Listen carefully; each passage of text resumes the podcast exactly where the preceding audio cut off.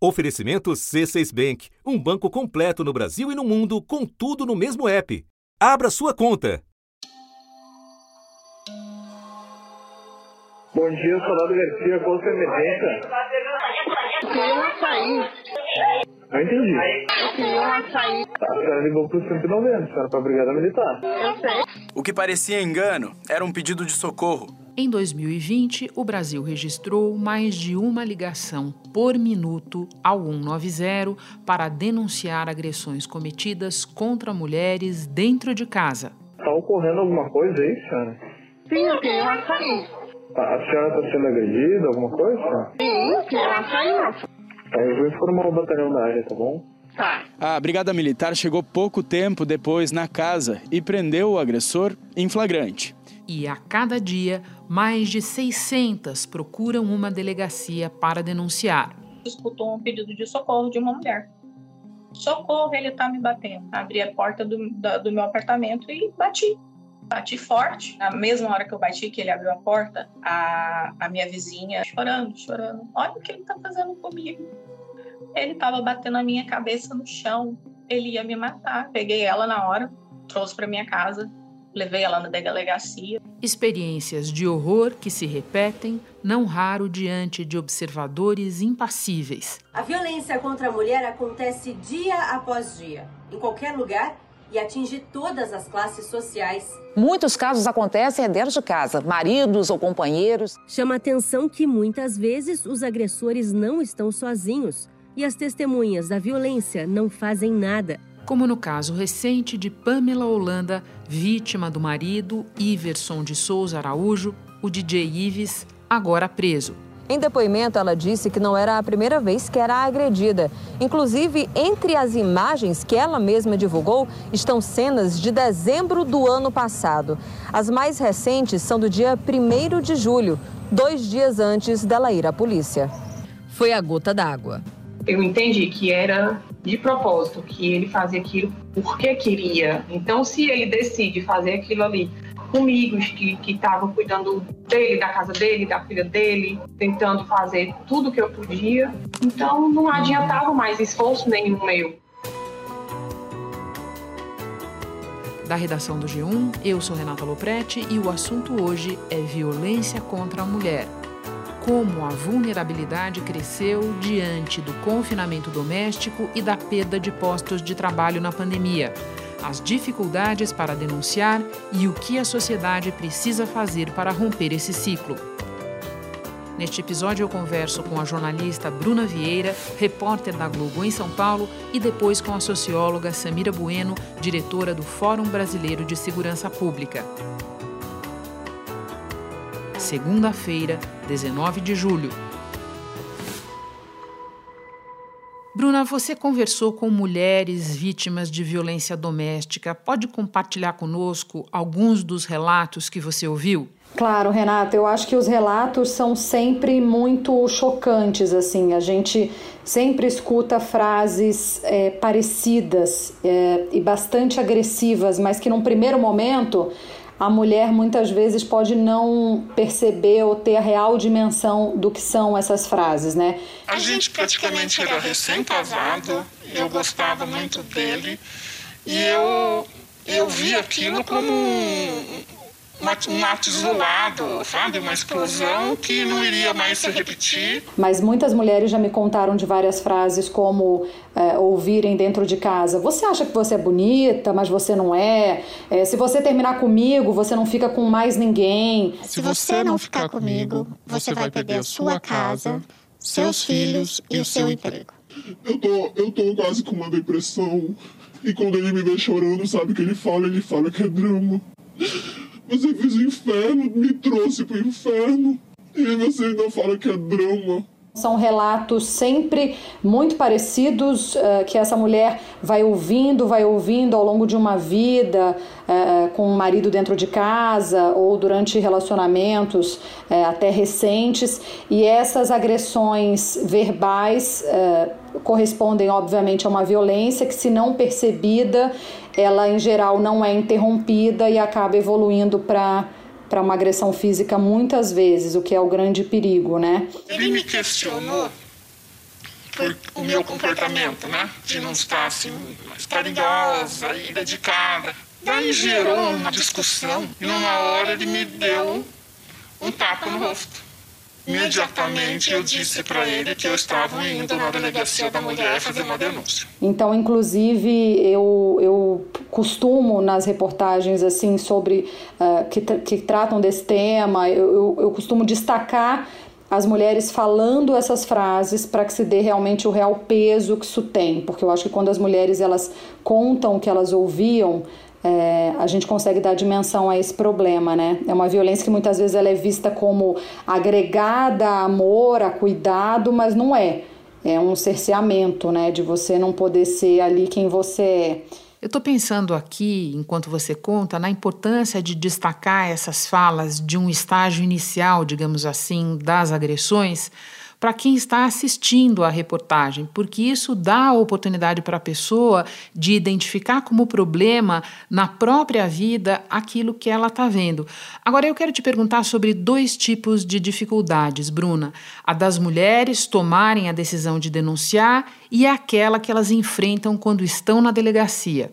Para denunciar, às vezes, é muito difícil por uma questão é, financeira, né? A mulher não sofre só pela violência, ela está vivendo vários níveis de vulnerabilidade. Então, ah, uma vez eu escutei de uma mulher me dizendo, né? Eu tenho filhos com esse homem, eu tenho dificuldades de, de manter a minha renda, eu vivo uma insegurança alimentar aqui dentro de casa, né? Então, elas ficam com muito medo, parentes desestimulavam essa mulher também a denunciar por conta dessa situação econômica o que é muito triste. Esta mulher, de 48 anos, passou quase a metade da vida convivendo com um homem que nunca levantou a mão para bater nela, mas durante muito tempo fez com que se sentisse inferiorizada. A forma também de falar, a forma de gritar com a pessoa, de dar murro na mesa, tudo isso se torna, faz com que você se cale. Ele chegava para mim e dizia assim: tá na hora de você arranjar um trabalho, porque senão eu lhe deixo e deixo essas crianças. Outra razão, muitas vezes, essa mulher ela é culpabilizada, assim. Pela, quando ela procura ajuda, ela já é culpabilizada, porque ela, mulheres ouvem coisas do tipo. Eu me lembro de uma que me contou: ah, você estava saindo de saia, você estava saindo de mini saia, você estava irritando ele, você também queria. Enfim, são, são absurdos que essas mulheres vão ouvindo. E na delegacia, delegacia, eu também ouvi de uma outra mulher que uma vez foi atendida por um homem que ela disse que teve que desistir, porque ele fazia tantas perguntas para tentar entender por que, que aquele companheiro tinha chegado naquele nível, que ela se sentiu de uma maneira tão humilhada, tão envergonhada, que ela desistiu de denunciar. Delegada mulher, faz diferença, Bruna? Faz, faz muita diferença.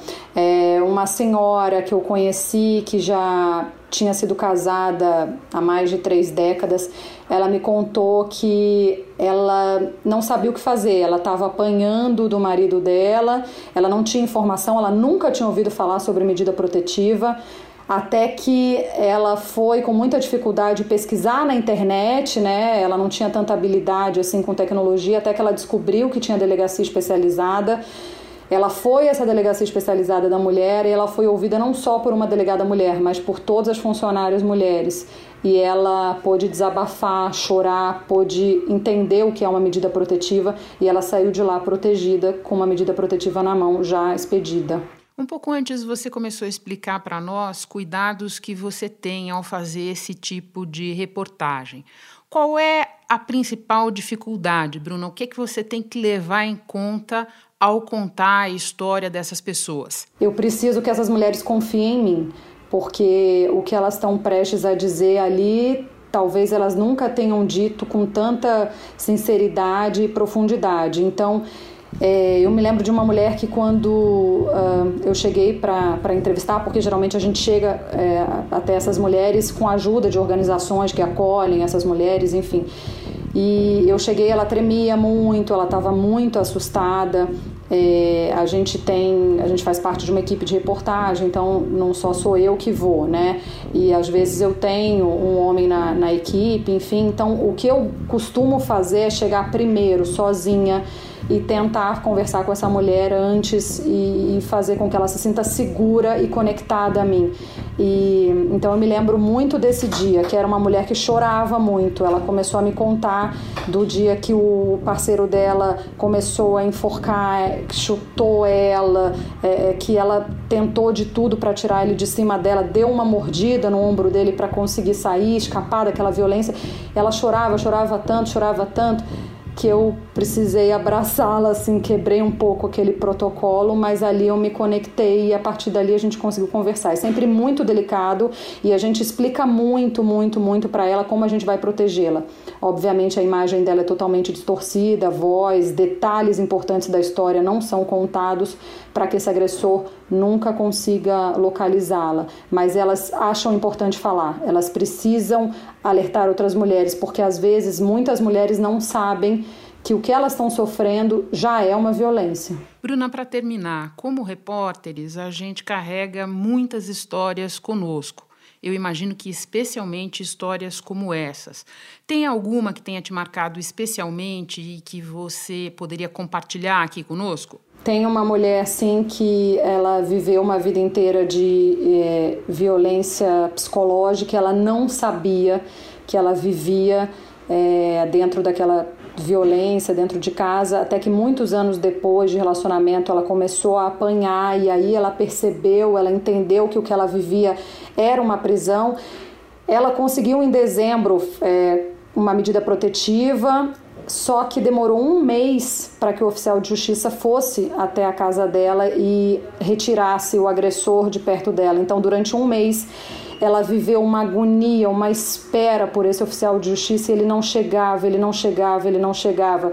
Quando ela foi me contando dessa angústia durante um mês, você imagina, uma mulher que viveu anos uma, uma, um sofrimento absurdo dentro de casa, ela ainda tem que viver mais um mês depois de denunciar aquele agressor ela viveu uma situação de muito pânico e aquilo me marcou muito. E eu ainda falo com ela até hoje. E seis meses depois, o caso dela ainda não foi a julgamento. Ela tem medo e eu também temo pela vida dela, claro. Bruna, eu agora vou conversar com a socióloga Samira Bueno, mas antes me despeço de você. Muito obrigada por dividir conosco as tuas apurações e a tua experiência. Bom trabalho. Obrigada, Renata. Muito obrigada.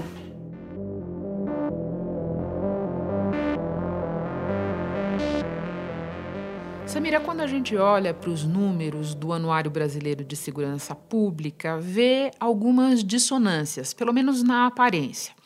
Olha lá, o número de feminicídios foi recorde, mas os registros de violência doméstica caíram. O número de medidas protetivas cresceu, assim como os chamados para reportar violência doméstica feitos às polícias militares. Quando a gente harmoniza esses dados, o que é que eles revelam sobre a violência contra a mulher no primeiro ano da pandemia? Tudo indica que a gente teve um crescimento da violência doméstica, essa violência que ocorre dentro do lar nesse primeiro ano.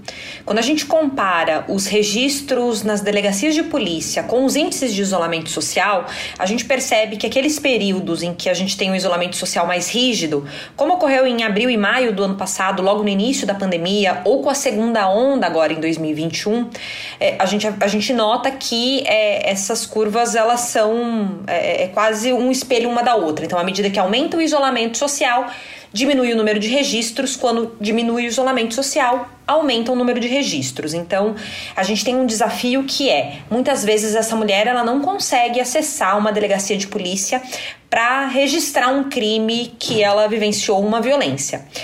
Mas, por outro lado, é, essa mulher ela continua acessando outros canais, outros equipamentos públicos, como, por exemplo, é, o acionamento do 190, que é o número de emergência da Polícia Militar e que não só a vítima pode ligar, como um vizinho ou alguma outra pessoa que sabe que ela está sofrendo violência. Polícia Militar Emergência. É, boa noite.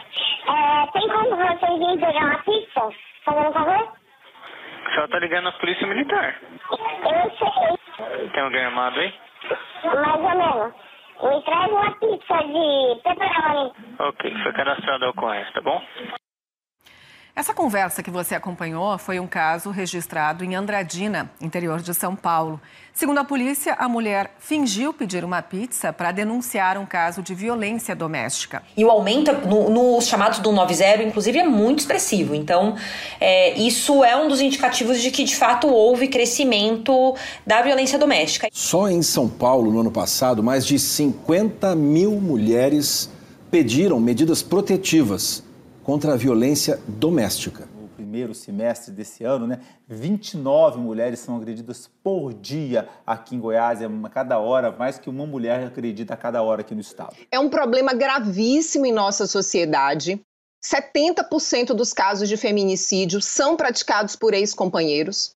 43% dos casos, um dos filhos presenciam. E por fim, os dados de medidas protetivas de urgência, que mostram né, um judiciário bastante atento e preocupado com esse período de isolamento social. Até porque é, a gente viu isso em diferentes países do mundo. Né? Quando a pandemia começou é, na China e nos países europeus, que chegou um pouco antes do que no Brasil, é, um dos primeiros efeitos foi justamente o crescimento da violência doméstica. Então, isso até já era de se esperar no caso brasileiro e me parece que os tribunais de justiça estão preparados para isso e estão encontrando mecanismos de apreciar esses pedidos de medidas protetivas com mais celeridade para garantir a proteção dessas mulheres. Mas a gente percebe que mesmo assim a gente teve aí um, um leve incremento dos feminicídios em 2020. Vamos agora mergulhar um pouco mais na vida pandêmica, na vida confinada.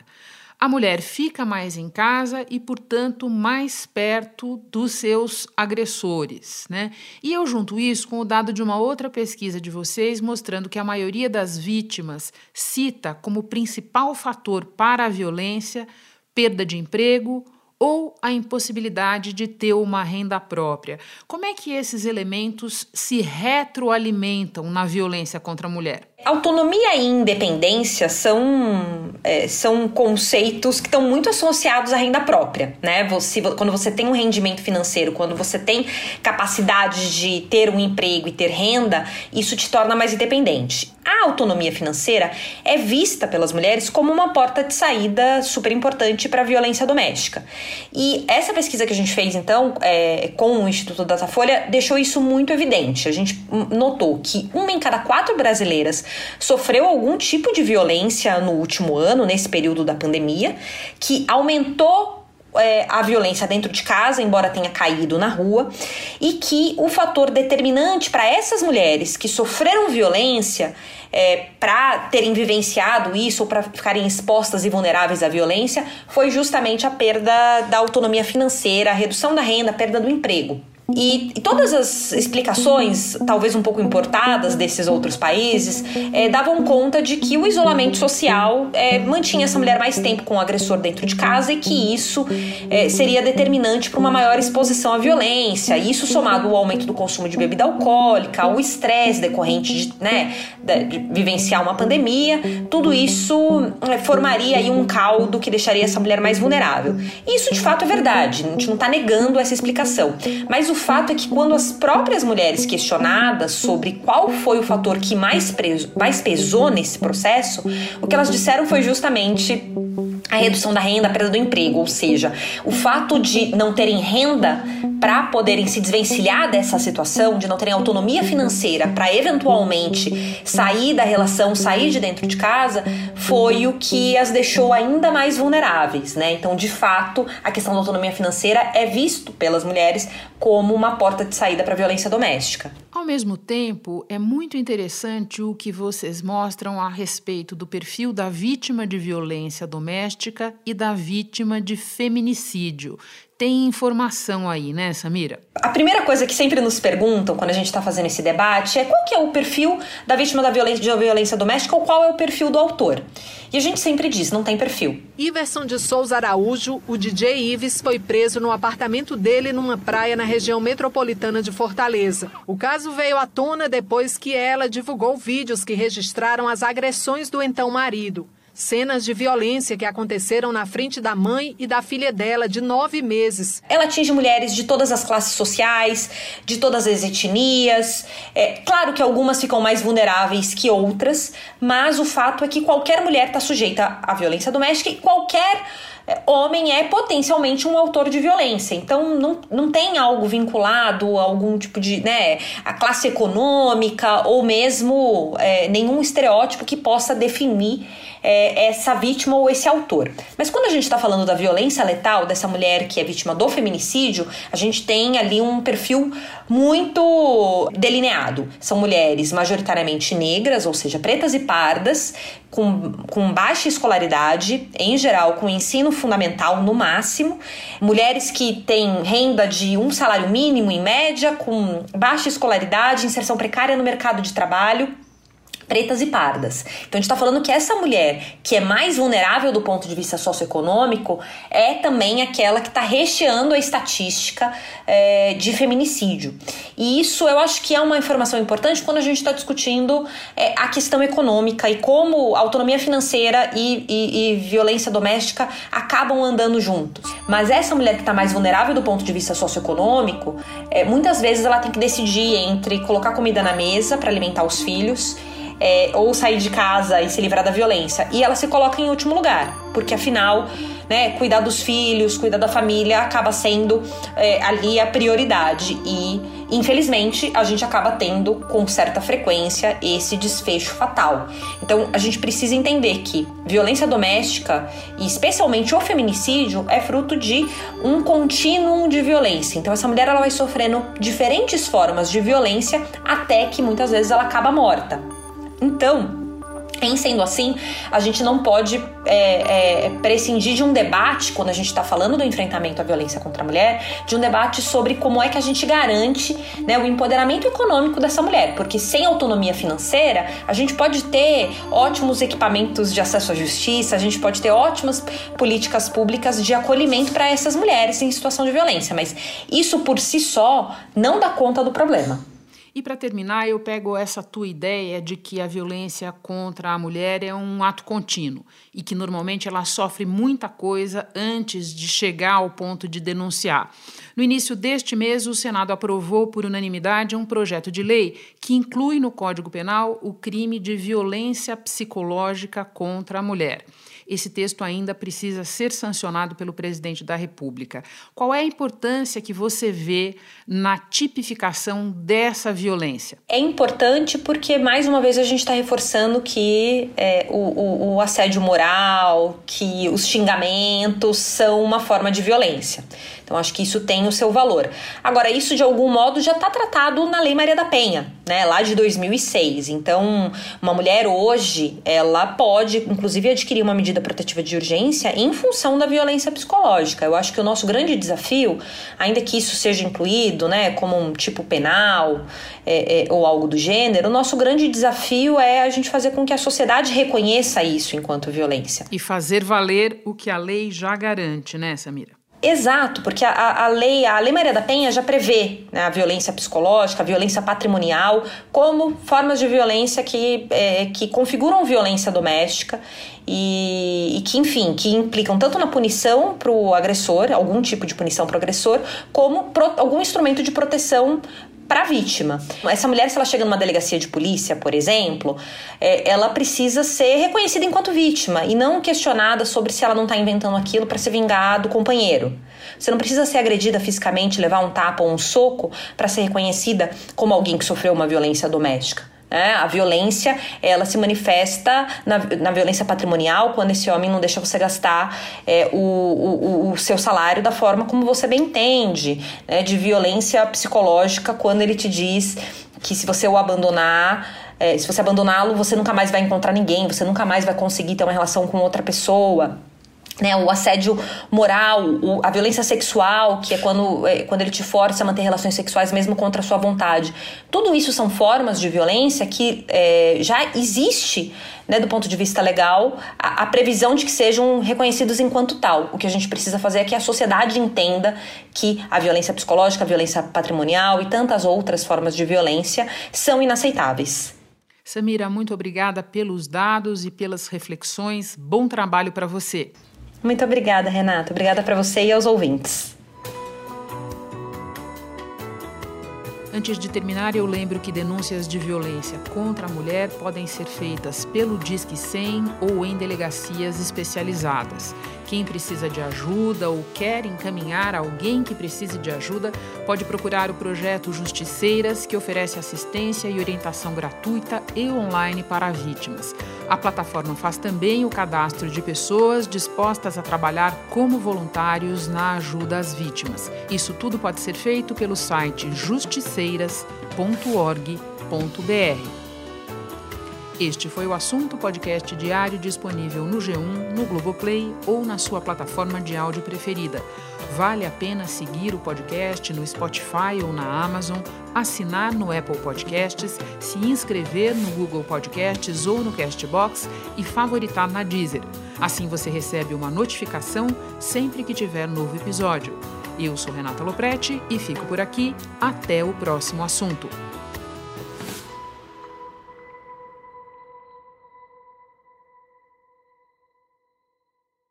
Você no topo da experiência financeira que um banco pode oferecer. Escolha um banco completo no Brasil e em qualquer lugar do mundo. Abra sua conta no C6 Bank.